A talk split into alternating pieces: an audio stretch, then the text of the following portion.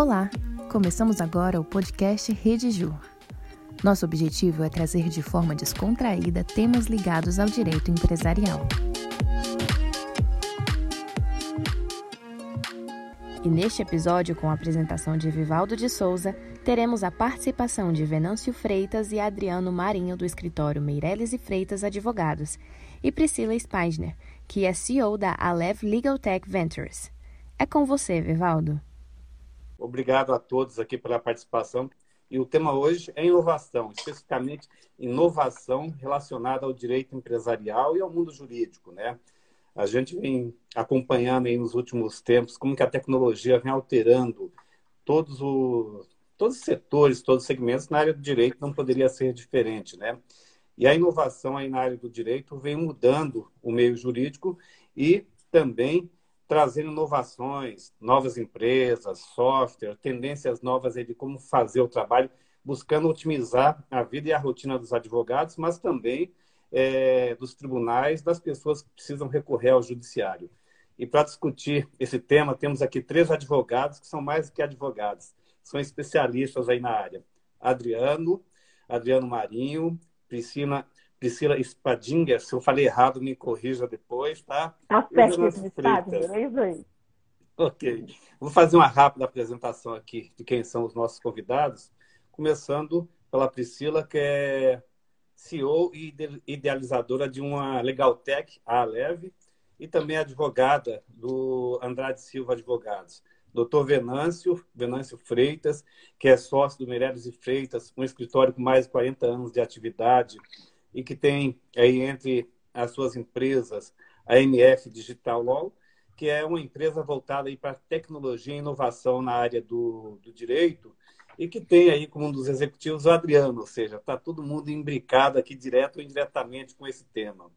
Em nome da Rede Jura, agradeço a presença e a disponibilidade de vocês aqui para essa live.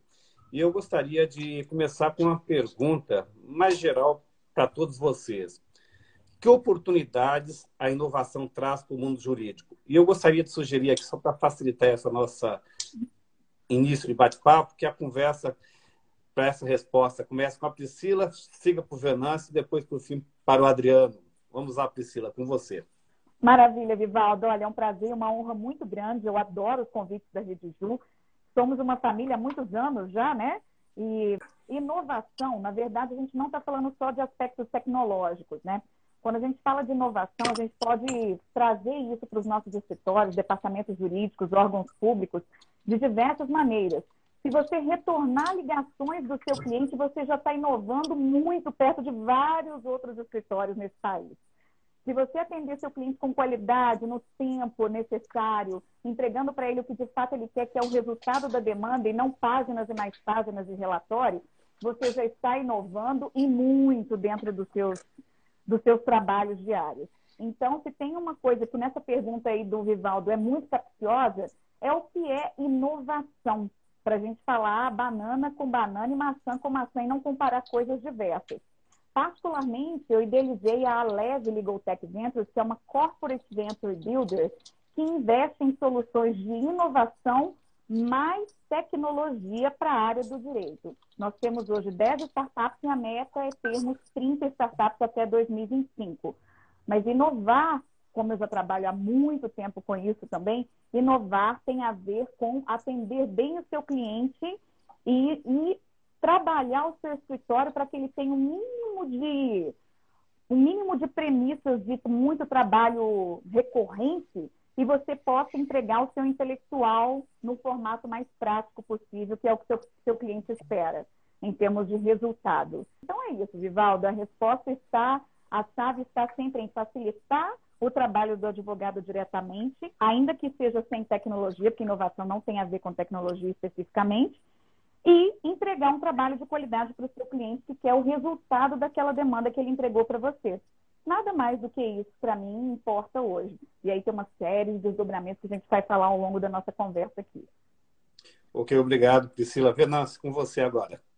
Primeiramente aí agradecer aí a bela condução aí da live aí pelo Vivaldo aí, é um prazer Vivaldo estar aqui com toda compartilhando aí conteúdo aí com a Priscila, com o Adriano, dentro desse ambiente aí da Rede Ju, que é um público extremamente qualificado, para que a gente possa bater um papo aqui de forma bem tranquila e simples, com a linguagem, linguagem fácil, para que tenha uma boa compreensão do nosso entendimento assim, a, a respeito dos temas que iremos debater aqui.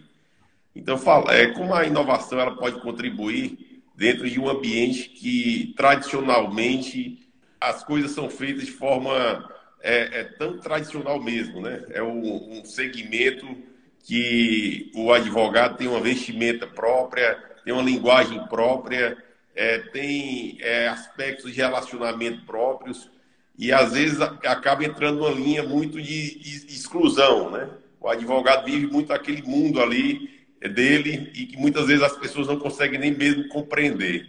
Então a gente tem que tirar um pouco a capa é, realmente da, da advocacia, deixar a coisa mais simples, é, facilitar um pouco mais os processos e implantar realmente nessa nossa nova advocacia uma base tecnológica que infelizmente é, passou muitos anos sem ter e sem usar nenhuma base tecnológica dentro da advocacia. Então o conhecimento ele é aplicado mas com base nas experiências vividas que os advogados adquiriram no decorrer do tempo.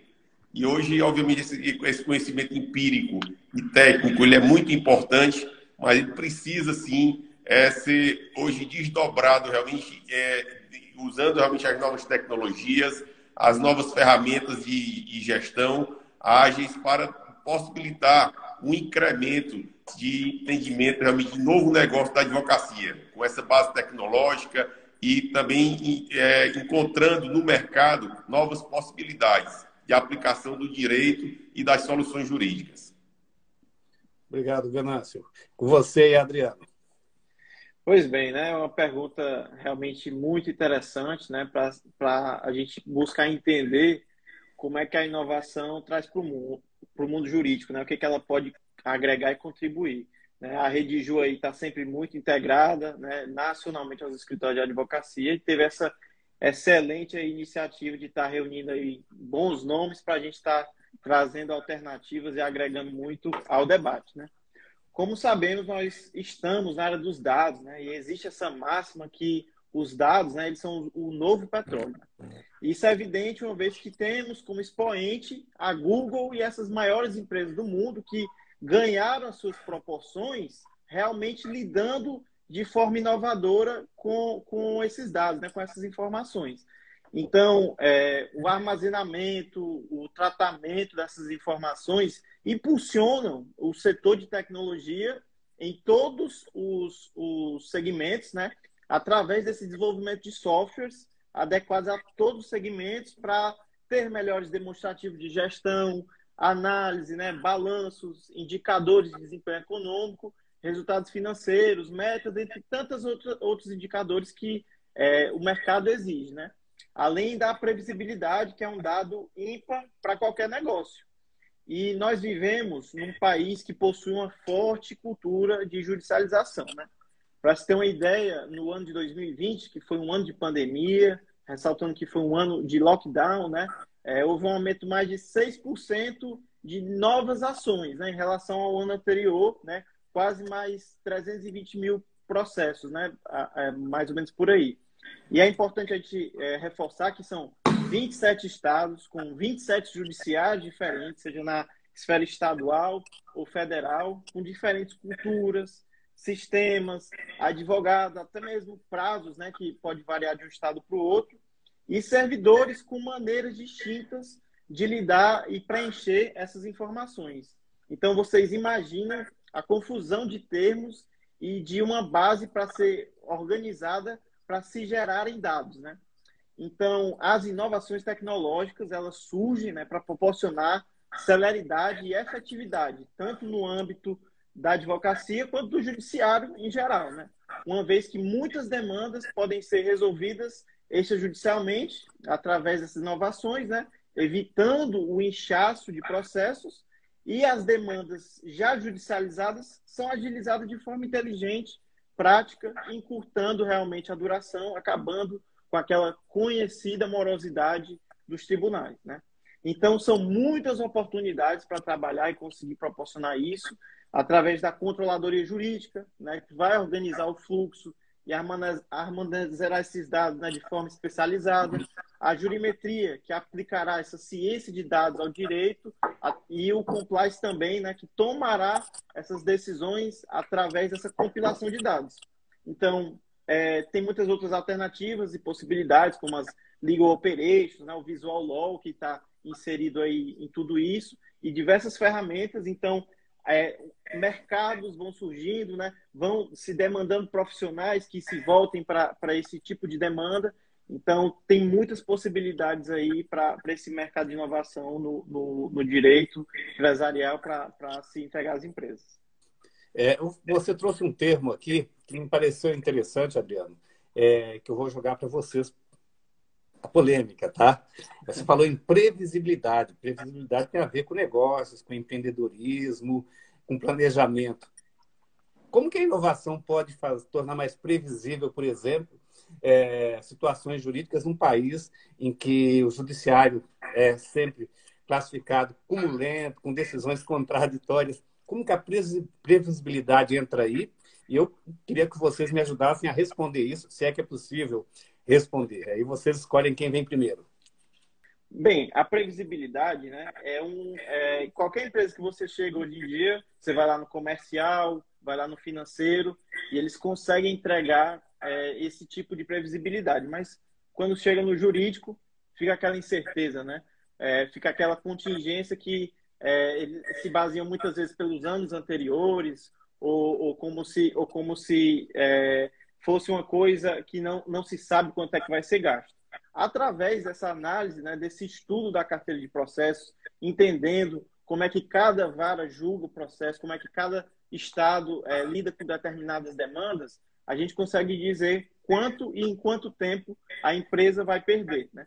É, vai perder de dinheiro, é, quanto tempo aquele, aquele juiz demora para julgar, quanto ele, ele condena aquele, aquela determinada demanda. Então, consegue dar uma previsibilidade para o financeiro de quanto a empresa vai estar tá, é, desembolsando nesses processos. Por isso que é, é uma ferramenta muito interessante, ainda é pouco utilizada, mas a gente já, já consegue fazer essa entrega através dessa, desse estudo e análise de, é, de processos mesmo, né? com base em dados, analisando cada caso, caso a caso, né? respeitando ali é, o, o, jeito do juiz julgar. Então, a gente consegue aí realmente entregar esses relatórios às empresas hoje em dia. Quer continuar, ou Venâncio? Ou eu sigo aqui? Falaram está com você, Priscila. Fique à vontade, entendeu? Obrigada. Posso concluir. Imagina. Bom, tem duas diferenças aí. A gente está falando de análise preditiva e falando de jurimetria. Jurimetria eu não gosto, não uso. Existem vários julgados franceses que estão sendo adotados aqui no Brasil também, de que não é uma coisa bacana você analisar a vida do juiz para poder dizer se ele vai julgar assim ou assado. Então, vamos evitar a fadiga e não usar a palavra jurimetria e vamos ficar em análise preditiva, que não deixa de ser mais ou menos a mesma coisa. Só é. dicas de mercado para a gente evitar a fadiga, né? E aqui o pessoal está ouvindo bem. Bom, a coisa de três meses atrás, nós fomos buscados aqui pela Leve por um consórcio de bancos médios, dizendo o seguinte: Ah, Priscila, a gente está aqui fechando várias agências por conta das, dos bancos digitais e a gente, obviamente, está sofrendo com uma, com, com, com uma, série de processos do contencioso de massa, forte, volume e tudo mais, trabalhista, desses empregados que estão sendo mandados embora pelo fechamento dessas agências. Pesquisamos o mercado inteiro e não encontramos uma solução de tecnologia completa que nos entregasse né, essa preditividade, essa análise toda, e queremos que a, a Leve resolva isso. Pois não fui pesquisar no mercado, também olhei em tudo que é canto, pesquisei, olhei, e uma única solução realmente não existia, como o Adriano trouxe aí, que é de olhar processo por processo no Big Data e também incluir Small Data, que são as análises daquela própria empresa, daquele próprio banco, em comparação às análises de decisão de juízes e criar um, um recurso para cada sentença. Minha meta é essa, um recurso para cada sentença, e aí a gente fecha isso aí. O mais interessante é que nas pesquisas, para não me delongar muito, foi que, que a gente entregou aqui, nas pesquisas nós entendemos que nós temos um ouro no Brasil, que são dados públicos. Quando você vai para os Estados Unidos, você tem dados disponibilizados por estados. E esses dados não podem ser acessados por advogados que não têm a permissão de advogar em cada um desses estados. Nós estamos numa federação única em que nós conseguimos dados no Brasil inteiro E aí nós trouxemos uma solução para a leve chamada Fore Legal, não sei se os senhores conhecem, mas ela é a base da, de trazer aqui, obviamente que eu tenho que vender o meu peixe aqui, né? Não vou deixar de falar os nomes das nossas techs, por óbvio. e aí nós trouxemos essa solução e a partir dela a gente vai desenvolver todo o resto aqui, que são as entregas do Esmaldeira para esses bancos que querem utilizar suas informações internas em prol desse Big Data que ela já captou em todos os tribunais brasileiros. É surreal o que foi feito nos últimos três anos aqui. E, gente, we have here a Turkish guy. Hey, Samir! Ele é da Turquia e está aqui vendo uma apresentação nossa. Impressionante. É, se ele soubesse o que é o sistema judiciário brasileiro, acho que ele não entraria aqui, não. então, a palavra é com você, Venâncio. O que eu vejo aí, Adriano, só em conclusão, é que nós temos um mega de um mercado de análise preditiva, concordo totalmente com você. E se a gente conseguir colocar tudo isso em uma mesma plataforma, em um mesmo negócio, usando inteligência artificial, sem ser como meio de marketing, senão eu vou chamar só de redes neurais, que eu vejo cada absurdo aqui que pessoal chama de inteligência artificial, que não dá. Mas, enfim. Então, se a gente conseguir colocar tudo isso em preditividade, nós temos ouro nas mãos. Os juízes que nos aguardem. Ah, desculpa, Vanessa, juro que eu passo a palavra para você. Mas é que existem também aqueles advogados altamente contenciosos. São aqueles que entram com 30 mil processos contra a mesma empresa. E essa nossa solução consegue identificar esses advogados que são. Tem um nome, agora me foge aqui. Ofensores. Ofensores. Muito obrigada os advogados altamente ofensores para a gente ir lá, conversar com ele. Ô, doutor, vamos fazer um acordo aqui, vamos ficar de bem? Entendeu? Até depois para a gente argumentar também uma possível má-fé dele na entrada de tantos processos assim, semelhantes, com vários autores diferentes. Então, a gente está buscando soluções tanto para os escritórios quanto para os departamentos jurídicos de empresas, tá, gente? Desculpa, Venâncio, falei muito aqui. Nada, excelente, Priscila. Muito boa aí as suas colocações, tá? Principalmente aí sobre a análise preditiva, que é, que é uma, uma necessidade mesmo que é, para a tomada de decisão, não só dos escritórios jurídicos, mas principalmente das empresas que nos contratam, né? Hoje, qualquer empresário, ele quer realmente tomar a decisão com base em dados informações realmente que, que possam levar ele a ser mais assertivo na sua tomada de decisão. E a, a técnica jurídica, ela conduz o processo, ela é meio, mas a gente precisa chegar realmente numa solução ali para a resolução do conflito e para que aquele conflito gere o menor custo possível para os nossos clientes. Então, com base nisso, é que a gente tem que atuar sim de forma muito preventiva e coletando muitas informações, estruturando essas informações, para que essas informações elas nos sirvam para a melhor tomada de decisão, para encurtar realmente o tempo desses processos e assim realmente é, desburocratizar o judiciário e, ter, e termos também uma entrega mais efetiva. No passado, o advogado ele é, foi um pouco ofensor também com a profissão quando vendia a dificuldade, né, para justamente colher frutos em cima disso. E hoje o mercado ele quer mais resultados efetivos e não adianta mais a gente é, é falar difícil realmente para o mercado, complicar a vida do empresário e não entregar resultado. Então a gente precisa sim realmente construir é, muitos dados aí estruturados com informações e com tomadas de decisão que nos levem a entregar realmente fortemente resultado para os nossos clientes. E eu, eu vejo que isso aí é mandatório. Isso, o, o mercado, quando ele começa a exigir isso, todo mundo tem que se adaptar a essa nova situação. Então, por isso que a inovação, muitas vezes, ela é forçada também, viu, Vivaldo? Porque o mercado, ele impõe isso. E a, uhum. precisamos sair do status é, é, core para irmos para esse, esse momento que nós vivemos, que é a era dos dados aí, tirarmos o melhor proveito dela, estruturar, coletar, guardar bem todas essas informações, para que assim a gente consiga entregar melhores resultados. Obrigado, Bernardo. Você me chamou a atenção com outro ponto. Você falou da necessidade da inovação. Mas tem uma pesquisa que foi divulgada no ano passado pelo Centro de Estudos das Sociedades de Advogados, o CESA, que mostrou que 78% dos escritórios de advocacia no Brasil ainda não usam serviço de tecnologia jurídica, tá? E eu estou entendendo, entendendo a tecnologia é. jurídica aqui como uma ferramenta o sistema que vai otimizar a atividade do advogado e, portanto, é também um trabalho que ele presta para as empresas. Aí eu pergunto, e aí eu vou começar por você, depois deixo a Adriana e a Priscila. Como que vocês avaliam esse cenário? Bem, eu entendo o seguinte, Vivaldo.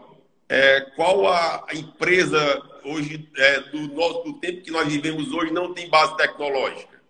Essa é uma pergunta que é importante que a gente faça realmente, porque hoje muitos escritórios ainda não têm uma base tecnológica. É, não, não conseguem trazer realmente para o mundo do direito as, as, as novas tecnologias que podem otimizar e facilitar a vida dos escritórios. Nós temos aí, por exemplo, as RPAs, que são automações de atividades repetitivas aí, que podem facilitar muito a vida de um advogado. As, a inteligência artificial também vem para isso, né? O machine learning também, é, é, a parte da análise preditiva que a, a Priscila bem colocou. Então, tudo isso aí são sistemas é, são, são tecnologias realmente que podem realmente auxiliar e serem aplicadas no dia a dia do advogado para entrega de melhores resultados.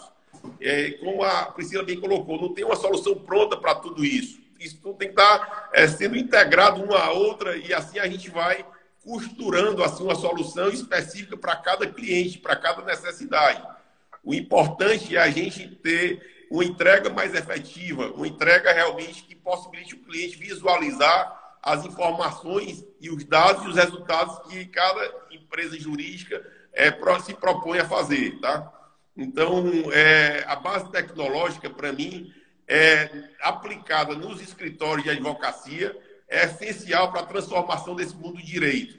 Então, os escritórios hoje precisam sair realmente é, é, do, do modo tradicional para aplicar realmente as novas tecnologias e ter toda, tudo isso a seu favor, para vender diferenciais competitivos para o mercado.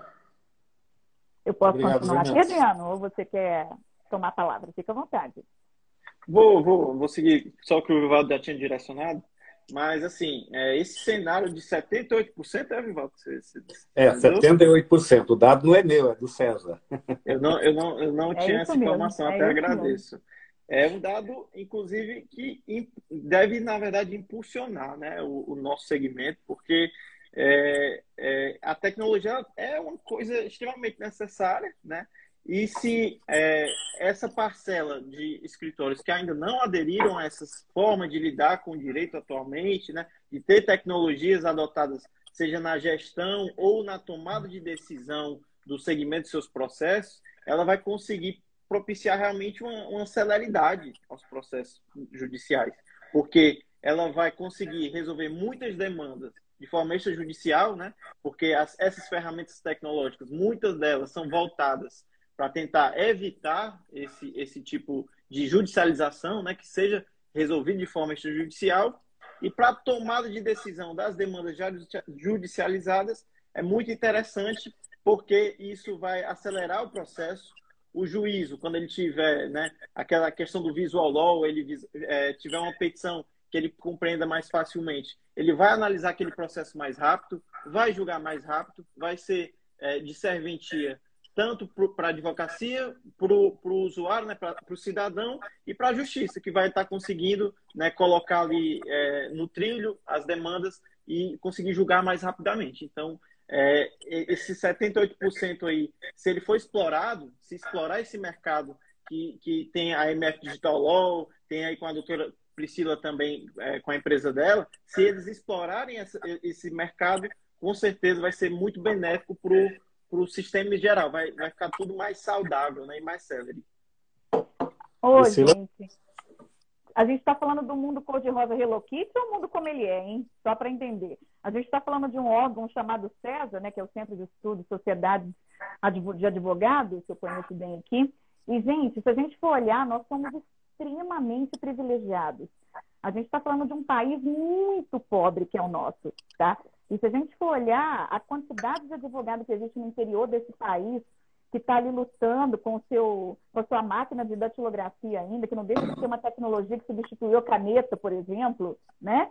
Tudo a gente tem que entender o que, que é tecnologia e o que, que é inovação.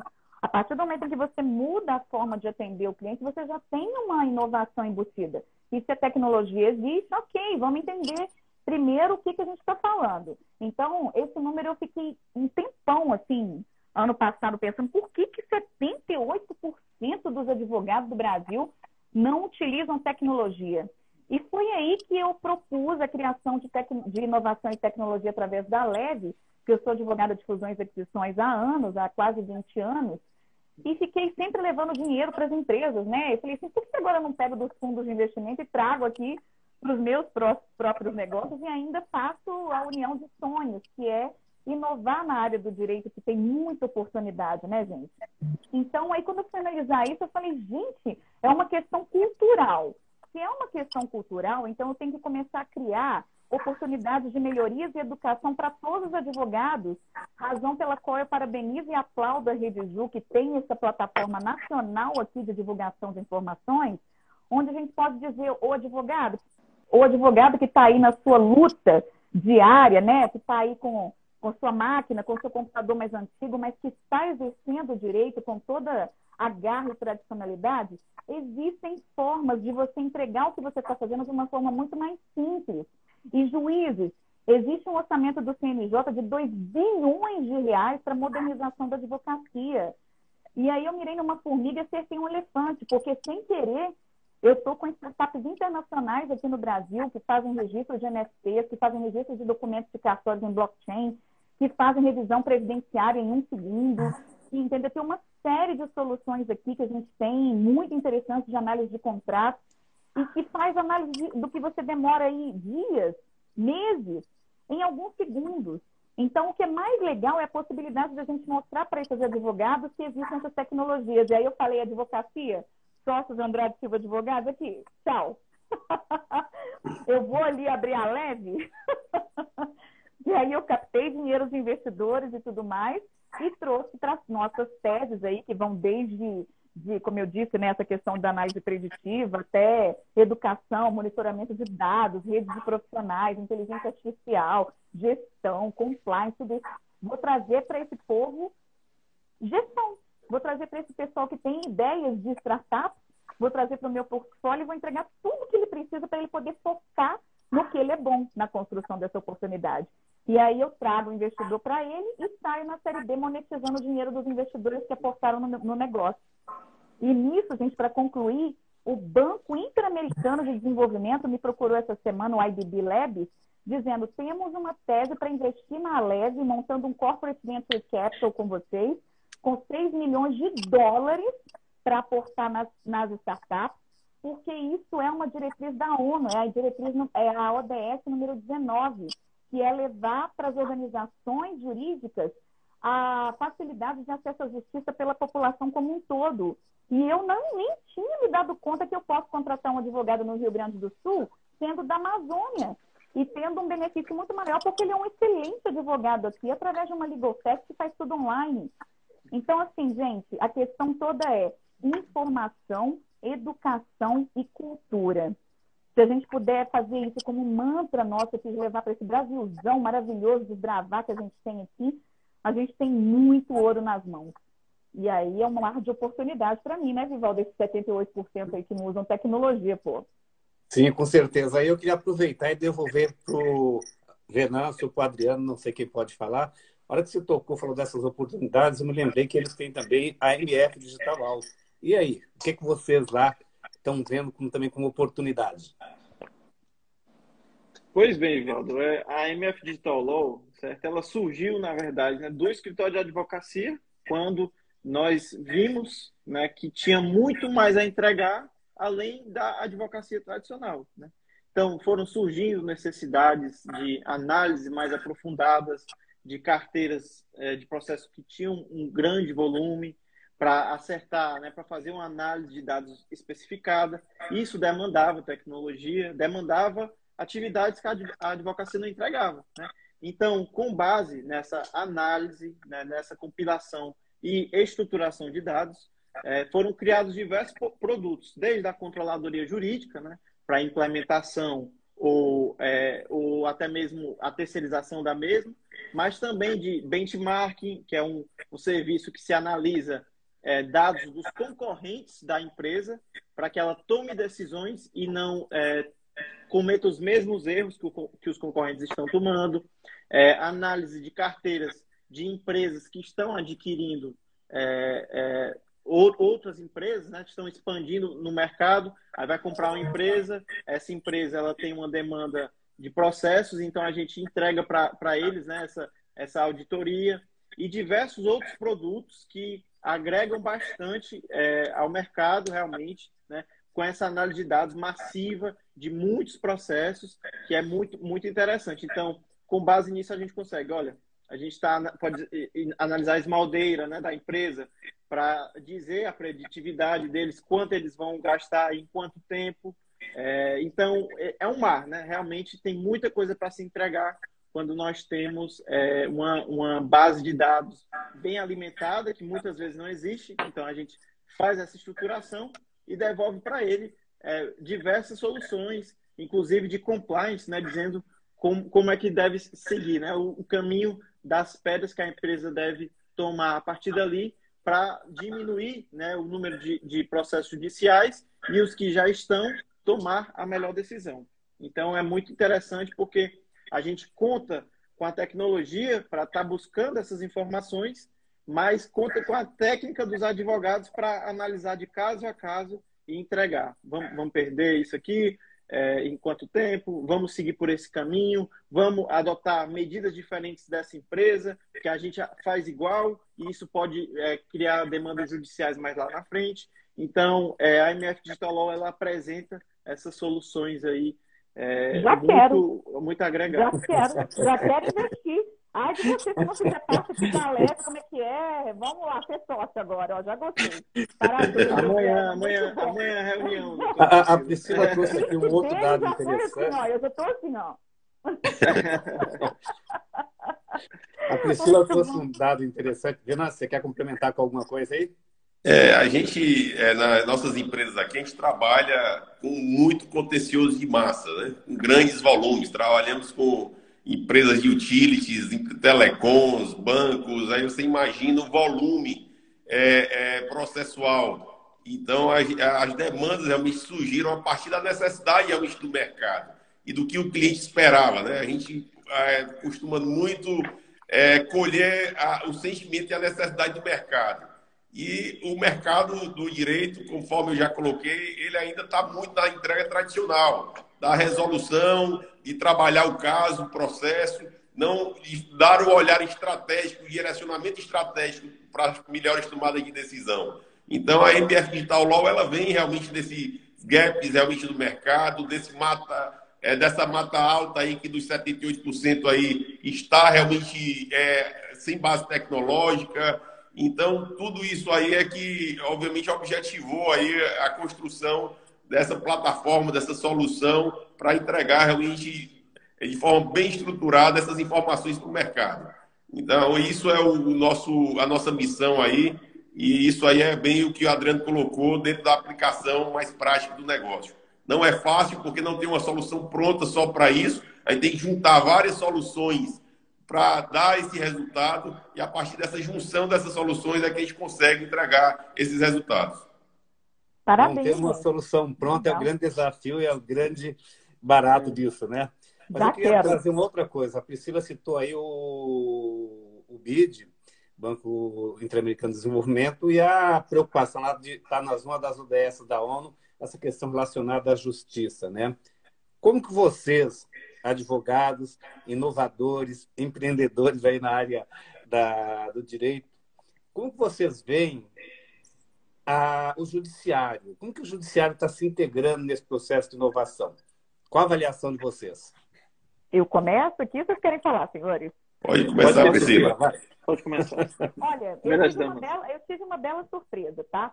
É, obviamente que o meu grande desafio sempre foi a OAB, né? Se ela me permitiria seguir com as legal techs ou não. E, enfim, isso é um assunto à parte. A pergunta sobre o judiciário veio calhar porque quando eu abri a leve, trouxe a primeira rodada de captação, os primeiros a investir nas cotas que, na época eu fiz a comercialização, foram juízes, desembargadores e promotores eles quiseram comprar, colocar dinheiro para desenvolver questões ali, para eles ficarem antenados ao que estava acontecendo ao redor e verem e não perderem depois e, e, não passarem a vergonha, por exemplo, de alguns juízes que bloquearam é, carteiras de criptomoedas para pagamento de dívidas trabalhistas, só que a carteira está lá na Noruega, então o povo nem sabe o que está fazendo. E aí, para não passar esse tipo de vergonha, eles querem entender o que a gente está fazendo do lado de cá, né? E aportando capital como investidores. Eles não podem ser sócios, mas podem investir e tomar ciência, né? Então, hoje, quando eu falei lá atrás que a gente tem hoje no CNJ, né, que é o, enfim, o órgão que é a Comissão Nacional de Justiça, a gente tem 2 bilhões de reais disponíveis para investir em tecnologia no judiciário. Então, é muito importante que a gente apresente projetos. A liquidez é altíssima de dinheiro para investir em empreendedorismo no Brasil. O que falta, o que eu costumo dizer muito em palestra, é que nós somos tão, desculpa a palavra, tá, senhores? Mas a gente é tão medíocre. Como eu falei, a gente é muito privilegiado aqui. A gente, enquanto população brasileira, é tão medíocre que a gente não sabe como apresentar esse tipo de projeto. E o dinheiro lá esperando, o dinheiro doidinho para poder fazer acontecer. Ontem, um amigo meu falou assim: Priscila, pelo amor de Deus, me apresenta alguma solução de tecnologia, porque o PJE está demorando uma hora para subir a, a, distribuição das novas ações trabalhistas que a gente tem aqui.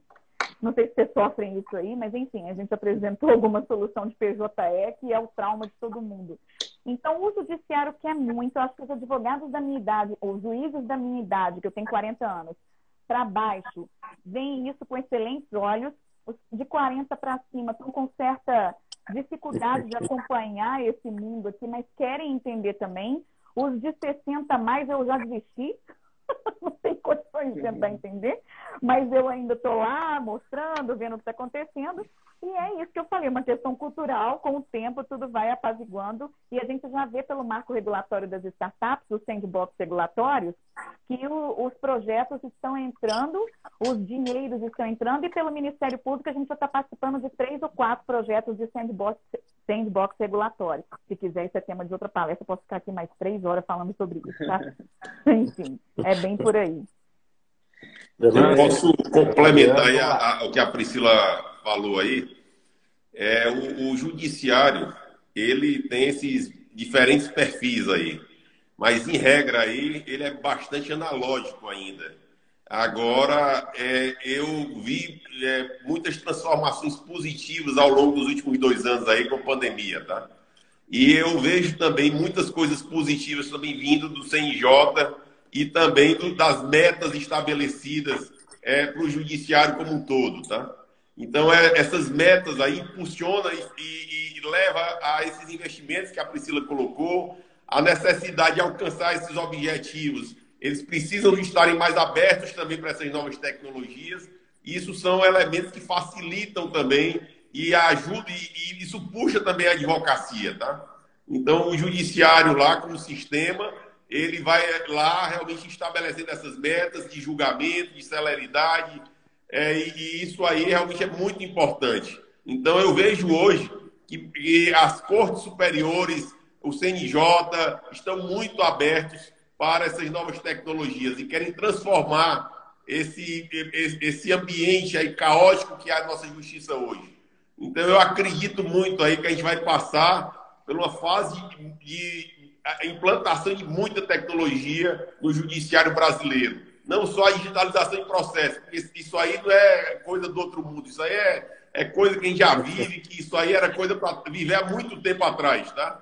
E sim, realmente a gente viver realmente num tempo onde a, a, a, o processo judicial ele, ele, ele possa até mesmo passar por mudanças legislativas que o torne mais célere, mais é, aderente às novas tecnologias e mais aberto para encurtar realmente esse tempo de tramitação dos processos.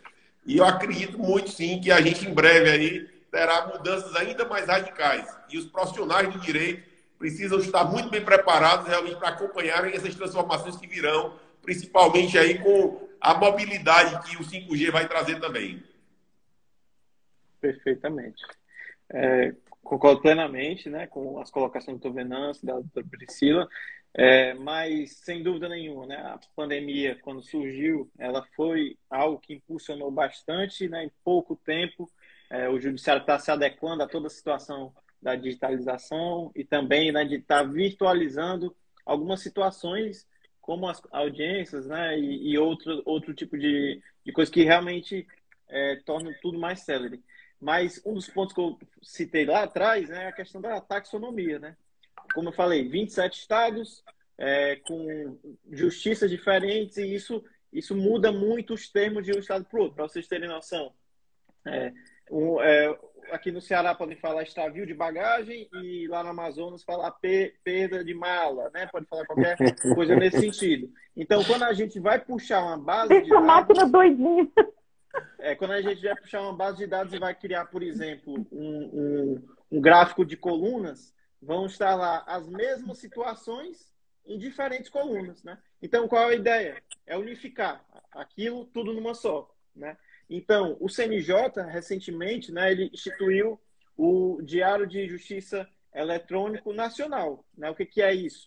Ao invés do, do TJ lançar o diário dele específico, ele tem que ir lá no, no, CN, no CNJ e lançar de acordo com os termos que estão colocados lá no CNJ. Então, isso já padroniza, né? já unifica mais essas situações. E também esses sistemas, o PJE, o CRETA, é, o ESAG, né, também, eles também estão é, cada vez mais limitando os termos, para eles ficarem cada vez mais alinhados. E isso é, parece pouca coisa, mas ele vai, vai facilitar a visão, vai facilitar a tomada de decisão. É, quando for puxado uma, uma, base de dados para entender como é que está o cenário é, da aviação civil, por exemplo, isso que foi o exemplo que eu citei anteriormente, a gente vai conseguir enxergar com mais clareza, mais facilidade para tomar uma decisão. Então, essas pequenas coisinhas o, o judiciário vem adotando, né? E o incentivo é que a advocacia, que eu acredito que seja o que mais impulsione isso, é que ela busque realmente se organizar para estar tá ali é, com petições mais curtas, é, ser, sendo mais objetivas, trazendo termos em que a, a advocacia em geral adote, sem complicar muito a vida, né? Para a gente ter dados consistentes, unificados e que consigamos evoluir. Então, o judiciário ele realmente tem alguns movimentos interessantes, né? Avalio como interessantes, mas eu acho que tem que acelerar um pouco mais, é, tem que determinar mais é, é de forma mais firme, né? Para que sejam respeitados esses padrões e seja do momento do cadastro do processo até o final dele, né, para estar tá seguindo uma linha e a gente conseguir trabalhar melhor. Porque hoje a dificuldade para quem trabalha com esses dados realmente é essa inconsistência, essa variedade que é, ela te, exige realmente mais mãos e mais análise e mais cabeças pensantes para estar tá entregando os melhores resultados. Mas talvez Talvez sejam as características de um país tão diverso e amplo como o Brasil. O Venâncio falou de uma coisa aí que me parece interessante, que está daqui, sei lá, 60 dias, 70 dias, vai começar a fazer mais parte da nossa realidade, que é a tecnologia 5G. A gente teve aí nos últimos dois anos, em função da pandemia, digamos assim, um, um empurrão na digitalização, né, em todas as áreas. Vocês, com base na experiência de vocês, o que, vocês esperam com a chegada da tecnologia 5G para o direito? Que tipo de situação os escritórios, os tribunais vão ser, digamos assim, obrigados a fazer para usar os benefícios que a tecnologia 5G vai trazer? Eu fico louca para falar, mas como o Venâncio começou, fica à vontade aí, Venâncio. A palavra está com você, Priscila. Pode ir, tá? E fica lá, fique à vontade. Gente, o que eu já vi de, tec... de empresa bacanésima que não seguiu porque não tinha tecnologia 5G, eu começo até a tremer quando eu vejo a possibilidade pelo Brasil inteiro. Mas a grande oportunidade do momento é o metaverso. Então, assim, se a gente for falar em outro momento de NFT, de metaverso, de escritórios no ambiente metaverso, aí você vai falar, o AB permite ou não permite, whatever, esse tema para a gente poder falar depois em outro ambiente, tá? Mas o que eu estou vendo de oportunidade do 5G para a gente poder trazer essa celeridade no ambiente virtual e oportunidades de trilhões, segundo a Bloomberg, né? É, dentro desse ambiente, é uma coisa imperdível. Eu já, quando eu vejo meu celular que aparecer no 5G, parece me dar uma palpitação. Assim, eu falo, nossa, que coisa moderna! Meu celular com 5G em alguns pontos. Assim, como é que tá aí no Nordeste, Venâncio? Já tá desse jeito, assim? Em alguns locais aparece também, mas poucos ainda. é, poucos, mas enfim, né? A gente espera que vão. Então, se alguém tiver interesse depois em conhecer melhor esse ambiente, nós já temos Legal aqui. A gente criou um tema Meta, meta Law para poder designar tudo isso e nós já estamos com o escritório, inclusive, nesse ambiente e trabalhando assim com todo mundo e o 5G vai ajudar demais pela celeridade e por toda a quantidade de dados que ele suporta ali para a gente poder seguir, tá? Não sei se são temas afins aqui a todos, mas enfim, fica a minha provocação. Quer avançar, Adriano? Eu posso falar agora? Pode, pode estar com a palavra. Bem, o, o, é, eu sou um entusiasta realmente da questão do 5G. Eu conheci um laboratório de inovação é, é lá em, em, Boston, é, nos Estados Unidos, lá da, da, Microsoft, onde a gente teve acesso à a, a, tecnologia a, quando ela estava na fase experimental ainda, certo? E lá tinha uma, o Smart City, tinha é, é, os carros autônomos já, a questão da mobilidade, e eu vi isso lá na, nessa fase experimental em 2018, 2019, e aí a gente começa a, a ver isso aplicado já. É, com essas mudanças todas aí que estão chegando a todo momento, que habilidades que são demandadas hoje dos profissionais da área jurídica, tanto aqueles que estão no mercado, quanto aqueles que estão ainda para entrar, que estão na universidade? Que habilidade, que conhecimento, que competência eles precisam ter para conseguir se dar bem e trabalhar com essa inovação, tanto do ponto de vista tecnológico, uma inovação mais simples. É, primeiro de tudo, é, o profissional ele tem que estar realmente aberto às inovações, né? Como nós estamos num ambiente realmente é, analógico, né, de profissionais que é, muito, muito tradicionais, que seguem sempre essa, essa linha aí do, do tradicional, é, é, precisam, precisam realmente estar, estarem abertos a, dar, a, a, a realmente evoluir a essa parte da inovação, certo? É, o Excel é uma ferramenta que deve ser sempre aperfeiçoada e utilizada, porque todo software que for contratado, ele vai estar gerando relatórios para Excel.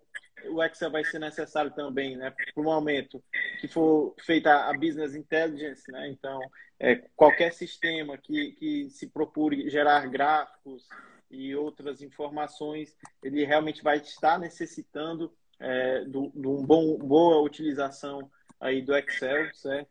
É, muitos sistemas para é, confeccionar as petições, né? Tem essa questão do visual law, em que é, as petições elas precisam estar é, mais, mais facilmente legíveis, com imagens, é, com fluxograma, né, com, com organograma bem, bem, bem postado. Então, os profissionais eles precisam estar abertos a estar mexendo em diversas ferramentas. Né? O Canva é uma, é uma ferramenta, né? o PowerPoint, o Excel. Então, é, o principal para estar adequado a esse, esse mercado é estar realmente aberto a aprender a inovar. Inácio? Evivaldo, sobre as competências realmente é, que esse novo profissional precisa vir para enfrentar essa, é, esse novo desafio aí de lidar não só com o mundo jurídico, mas o mundo de gestão da tecnologia, é, de gestão de pessoas, até mesmo da gestão das emoções, né? Então, o profissional hoje ele precisa mais do que nunca ter um, um ser muito skill e precisa, acima de tudo, ter um mindset que esteja, como o Adriano bem colocou, aberto para essa transformação que a gente está vivendo.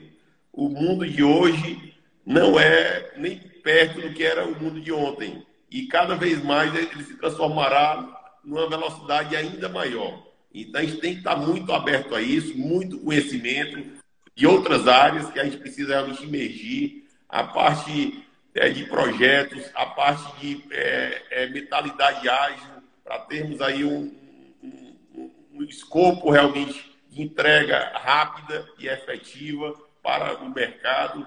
E tudo isso aí são mentalidades aí que nos diferenciarão é, do, do, dos demais profissionais realmente que estão ainda com, essa, com esse problema ainda da formação muito técnica que é passada nas universidades. Então a gente tem hoje um desafio também de levar para o ensino superior, o ensino é, do direito, essa, essa mentalidade também porque muitas vezes o profissional ele traz isso do ensino superior, ele acaba repetindo padrões de comportamento que aprende dos seus professores, dos seus mestres lá. E, e quando ele se depara com o mercado, o mercado quer outra coisa. E aí a gente tem essa dicotomia aí que precisa ser muito bem administrada. E isso aí vai exigir muito realmente que essa transformação não ocorra apenas na advocacia, mas no judiciário, mas também nas universidades. E os próprios profissionais, eles busquem muito essa transformação mental para alcançar os desafios do mundo que nós vivemos atualmente. Obrigado, Venâncio. Priscila, eu tinha perguntado aqui, diante desse mundo com tantas inovações, é, que habilidades e competências, qual o conhecimento exigido? Lá atrás, você falou que quem tem menos de 40, ok, aceita bem a inovação, 40 aos 50 ali, se ajusta de 60, você já, já desistiu. Então, não conta a sua idade, Vivaldo, não conta a sua idade. Você tem eu te faço a mesma pergunta. Quais são essas competências, conhecimentos e habilidades necessárias para o profissional aí que está na área jurídica? Outro dia eu estava brincando aqui com o pessoal, né? Falei assim, gente, eu acho que tem alguma cadeira aí invisível nas universidades de direito que chama ego. É, a gente vê o aluno entrou na faculdade de direito, parece que já sobe aquele negócio, né? Eu sou o cara e ai de mim, ai de alguém tentar chegar perto de mim, alguma coisa assim. E hoje em dia, o que a gente busca muito nos profissionais do direito aqui, tanto no escritório quanto no, na própria Leve ou em toda empresa que a gente está buscando, é a vontade de aprender e a humildade.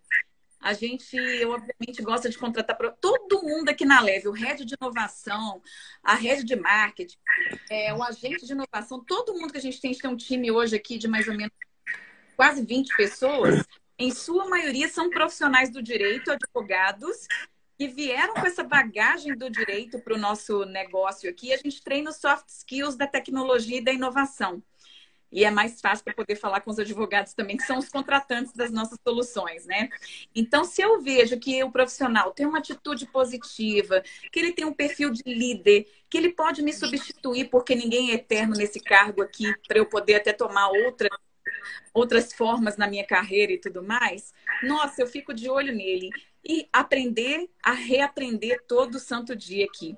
É isso que a gente vê, que na hora que você pensa que você sabe alguma coisa, vem o dia seguinte, te dá um chute na canela e você tem que reaprender tudo de novo. E só para finalizar, a gente está num ecossistema. Os advogados entram aqui achando que estão no ecossistema. Esse aí eu estou correndo.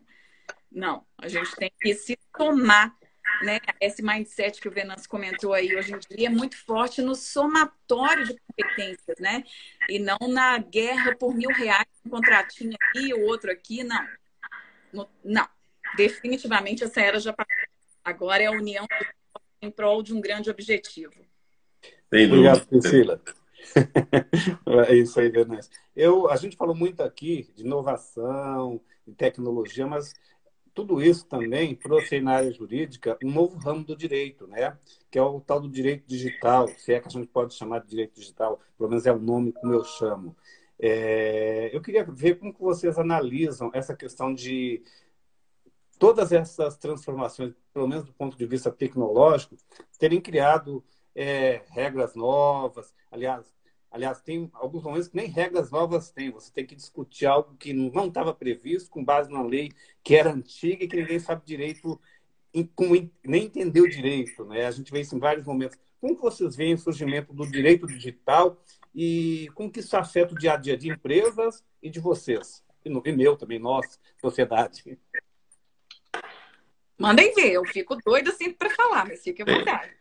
É, bem, é, Valde, eu vejo que são novas relações, né? A partir, da, que é, a partir dessas novas relações, há uma necessidade de se normatizar tudo isso, porque hoje, obviamente, a, a gente tem, a, a gente está num ambiente aqui totalmente virtual, e como a Priscila também colocou lá, a questão do blockchain, das criptomoedas, é, então são relações aí que são novas aí, que, que não estavam previstas na nossa legislação. Então, tudo isso aí, obviamente, vai precisar é, em determinadas situações aí de conflitos ou, ou, ou, de necessidade de resolução jurídica, passar pelo crime do judiciário.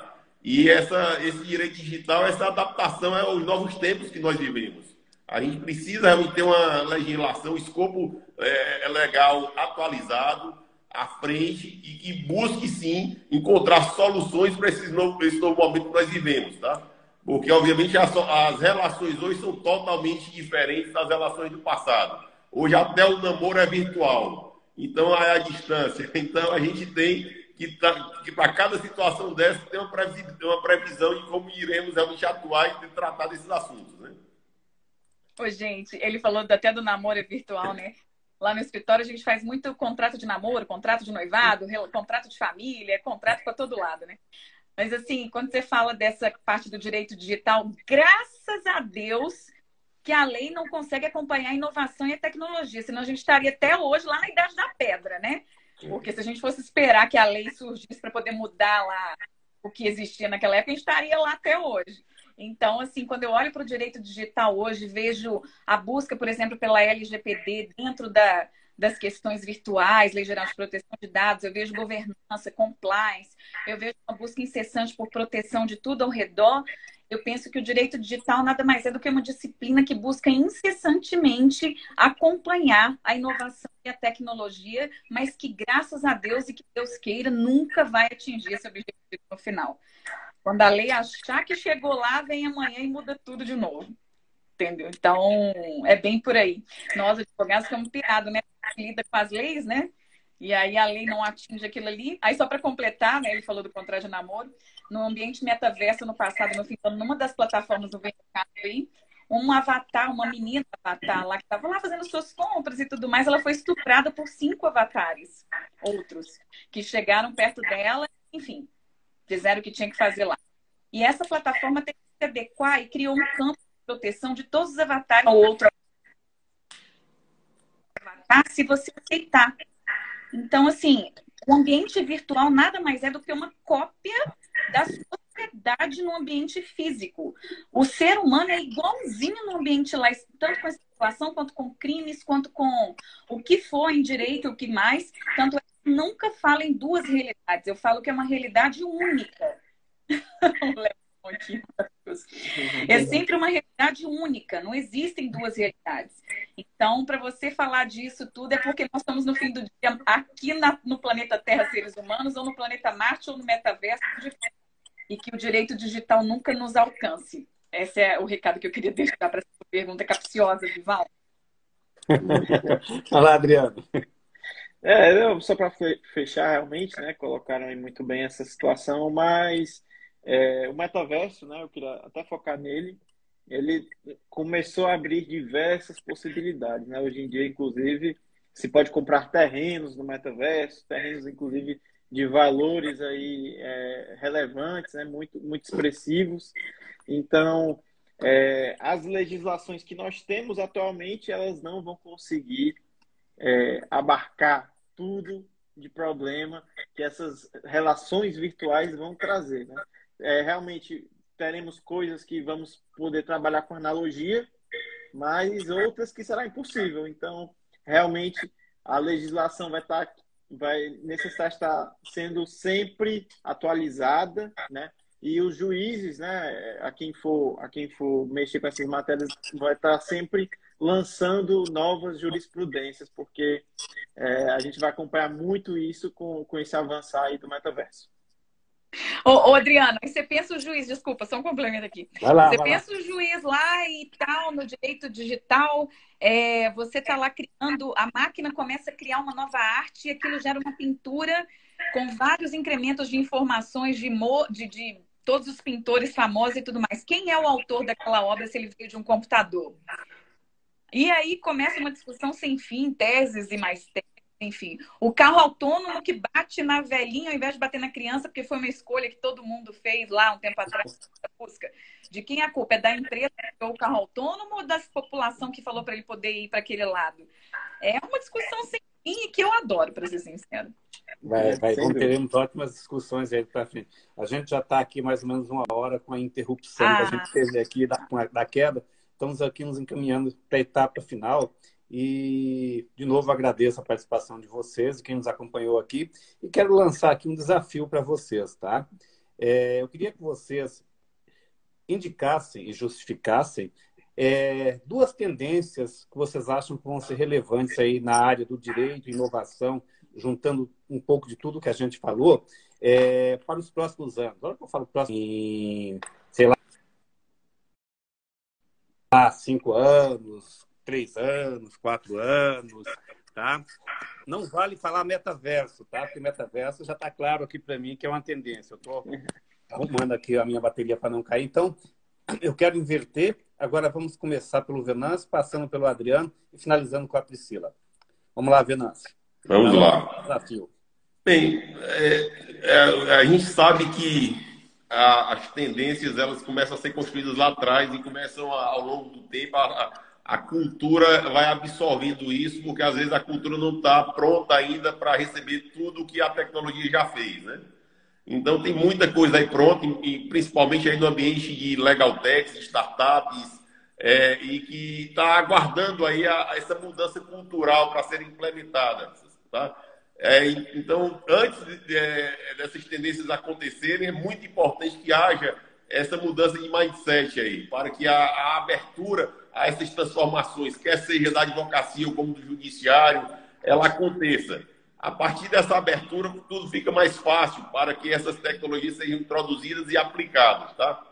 É, mas eu acredito muito aí que vai acelerar muito aí a, a, a parte é, da análise preditiva, que já foi discutida aqui, até porque a tomada de decisão com base nos dados cada vez mais vai ser mais relevante ainda, vai ser necessária para isso aí. E também a aplicação de forma prática da inteligência artificial também no mundo realmente do direito, tá? E, e com, esse, com essa estruturação de dados e, e, com a necessidade de entregar é, informações é, de forma mais estruturada e mais precisa para melhor tomada de decisão. Então, não são necessariamente inovações que, é, é que estão surgindo agora, já surgiram há muito tempo, mas que elas irão se acelerar a partir de agora, principalmente aí com essa abertura maior realmente da mentalidade do, do Poder Judiciário e da advocacia. Obrigado. Adriano. É, é uma pergunta bem ampla, assim, eu vou tentar não, não repetir aí para a gente é, conseguir trazer o maior número possível de inovações nesse tempo que no, nos resta, certo?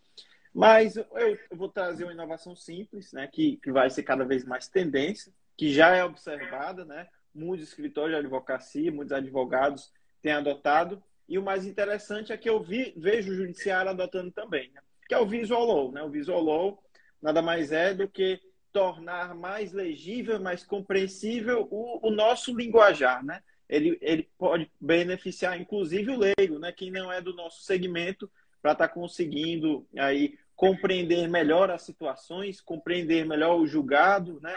É, recentemente eu vi uma, uma sentença de um juiz da vara do trabalho aqui de Fortaleza, né, que ele, ele sentenciou né, o texto lá, analítico, né, tudo, tudo, tudo é, exemplificado, especificado, mas fez também né, uma, uma, uma imagenzinha do julgado indicando o que tinha de comprovação nos autos, o que a, o que a outra parte é, apresentou né, como defesa e ficou muito interessante, né, é, até mesmo para o momento é, de, um, de um recurso, né, quando fosse entrar com recurso. Então, Visual Law é, é realmente uma tendência muito forte que é, proporciona muita celeridade né, na, na, tomada de decisão dentro do processo, né, intraprocesso, realmente. E a Legal Operations, né?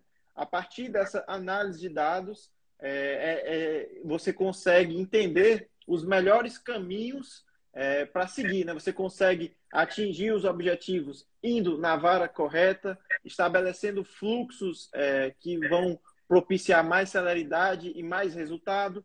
Então, é, eu, eu, vou colocar aqui na parte de inovação a Visual Law e a, a, as Legal Operations aí como, como muito, muito interessante, como tendências aí de inovação nos próximos anos, apesar de já estarem ocorrendo, né? Elas vão é, ficar cada vez mais fortes aí no cenário.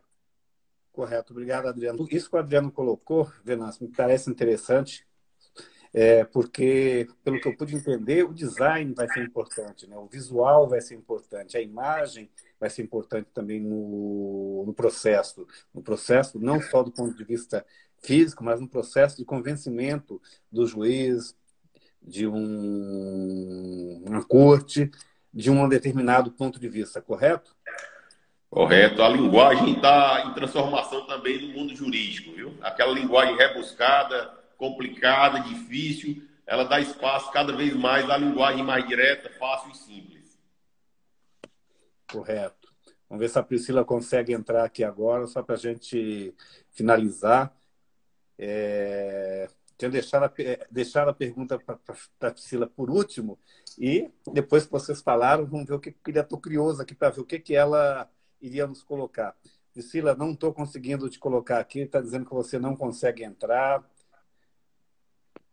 Mais uma vez, vou te colocar aqui. Convidei mais uma vez. Vamos ver se agora a Priscila consegue entrar. Só para a gente finalizar esse nosso bate-papo aqui, que foi excelente. Estou tentando aqui, Priscila. Ela está me respondendo aqui no WhatsApp que não está conseguindo entrar. Vamos tentar novamente. Tô como se o convite fosse feito, mas não está. Tem como ela entrar e colocar lá no mais? É, eu estou colocando aqui, tentando convidá-la, mas não está não tá vindo.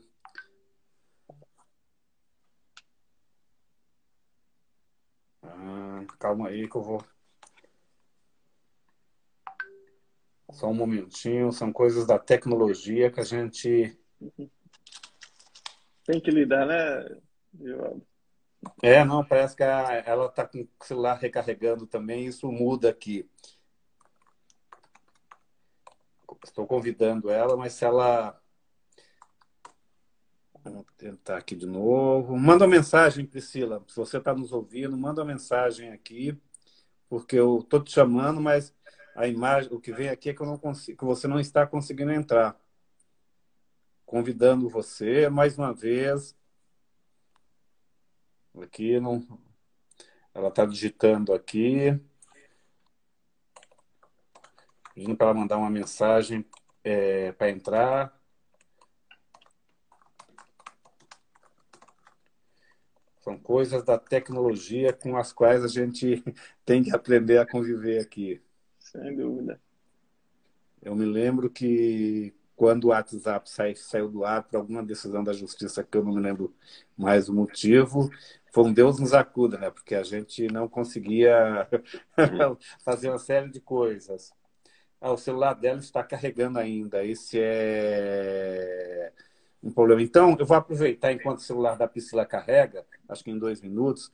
É, eu queria fazer para vocês uma pergunta, então, que tem a ver, não deu para a gente explorar antes, então eu queria perguntar agora. O que que o cidadão, o que que aquela pessoa que recorre ao judiciário ganha com a inovação na área do direito? Posso começar, governador? Pode, pode ser. É, não só que recorre ao judiciário, viu, Valdo? É, quando temos essas ferramentas aí de, de interpretação né, dos julgados, a gente pode ter, dar como resposta ao cidadão dizendo, olha, não é interessante você ingressar judicialmente, né? Essa empresa atualmente ela tem medidas é, para estar tá evitando a judicialização. Então vamos negociar diretamente, né? Até mesmo as câmaras de arbitragem tem, tem crescido muito aí Brasil afora, né? É, para evitar essa judicialização. Mas se for realmente necessário judicializar, né? Ele ganha, porque o processo vai ficar cada vez mais célere, né? Mais compreensível, vai chegar para ser rapidamente julgado, até porque é, ao momento da audiência virtual, né? Isso deixa tudo mais prático e mais rápido e o, o julgado ele vai ficar, é, vai acompanhar essa tendência, né? Vai ficar mais simples de, de compreender através do visual law. O advogado que deu entrada, ele deu entrada naquele juizado específico ou naquela comarca específica, porque ele sabe que vai ter um resultado efetivo é, e através desse estudo e dessa análise de dados, então o cidadão realmente só tem a ganhar, principalmente pela celeridade e pela efetividade, porque o advogado vai ter o conhecimento do melhor caminho a ser tomado né, é, para aquela demanda. Né? Venâncio? É, eu, eu vejo que a, a expectativa é normalmente muito alta quando ele entrega realmente um processo para um advogado para resolver aquela sua necessidade. Né? E, e muitas vezes, como o Adriano colocou, a orientação que um bom profissional do direito deve fazer é de resolver de forma mais rápida e efetiva. E muitas vezes isso passa realmente pela esfera extrajudicial. Agora, quando a gente, é, obviamente, não consegue resolver nessa esfera. Olá, Priscila, seja bem-vinda novamente. Aqui, quando, vamos lá. Quando nós não conseguimos resolver a entrega da solução daquele, daquela situação que foi é, é, é, é que a gente está tratando. E nós estamos tratando, a gente tem, obviamente, que orientar, procurar o judiciário para que a gente possa entregar ao Estado, juiz, a, a resolução daquela, daquela situação. A expectativa é, é pela tramitação rápida do processo sempre vai ter realmente do, do ponto de vista do cliente, tá? É, quando a empresa não, a empresa às vezes quer que demore, né? E nós que estamos já no meio do, do processo, aí já compreendemos essa velocidade do judiciário, mas o cliente não. Então, quando a entrega não é efetiva em uma velocidade que esteja alinhado com as expectativas dele, a frustração é muito grande. Então, eu acredito que se tivermos aí a adoção realmente dessas, novas, dessas inovações no ambiente jurídico, isso possibilitará uma credibilização maior do judiciário por parte dos cidadãos que acompanham realmente a, os seus casos aí no judiciário. Hoje existe um, um, descrédito muito alto realmente do judiciário, porque obviamente as situações que são levadas para ele darem as respostas necessárias no tempo certo não acontece. E a, a, partir desse momento aí, que ele vai dar uma resposta mais rápida, mais célere, hoje o cidadão vai, a, vai compreender mais a atuação e a necessidade de um sistema jurídico efetivo que entregue, a, que entregue de forma efetiva aí as suas necessidades. Tá? Obrigado, Venâncio. Priscila, enquanto você tentava entrar, eu fiz uma outra pergunta e eu já deixo as duas para você. Lembra que a última pergunta é quais são as duas tendências aí? Venâncio e Adriano falaram e depois eu perguntei para eles o que que o cidadão, o que que a sociedade ganha com a inovação na área jurídica. É, eu queria dizer que no final o que vai ficar nos próximos dois, três anos, além de tudo que foi dito aqui, que eu acho super pertinente, visual law e análise preditiva, é a utilização do blockchain em todo tipo de tecnologia jurídica aplicável. Porque a gente passou por um bom tempo pela Web 1, onde a gente tinha blogs, né, que a gente conversava com as pessoas ali pela internet e tudo mais, sem uma big company por trás. Depois nós tivemos a revolução da Web 2, onde grandes corporações detêm as informações do mundo, né, através da rede, da internet. E agora a gente tem a grande revolução da Web 3, onde os computadores do mundo são interligados através da tecnologia blockchain. E a gente tem a quinta revolução, que não vem ao caso agora quais foram as anteriores, que a gente tem a segurança dos dados nas redes mundiais, na rede mundial. A gente não tem, a gente tem a descentralização dos dados de uma forma muito confiável. Então, toda tecnologia nos próximos dois, três anos vai ter em sua maioria, na verdade, não toda, por base o blockchain, que vai nos permitir uma série de mudanças culturais aí, que é o que a gente já está preconizando por aqui, investindo, tá? Obrigado, Priscila. Realmente esse é um outro ponto. E só para a gente finalizar, eu gostaria de dar um tempinho só para uma despedida de cada um. Adriana, agora começa por você, segue para a Priscila e depois do Venâncio e a gente finaliza aqui. Perfeito. Só queria realmente agradecer a iniciativa da Rede Ju, né? É, teremos aí outras oportunidades para estar discutindo a, a, temática aqui tratada hoje. Cada pontinho de inovação que a gente colocou dá para render uma live aí de duas horas novamente, tá? É, mas eu queria me colocar à disposição, né, para estar debatendo com os colegas, para a gente estar realmente é, evoluindo nessa parte de, é, de inovação e estar entregando produtos que vão agregar né, às empresas, vão agregar ao cidadão e ao judiciário, né?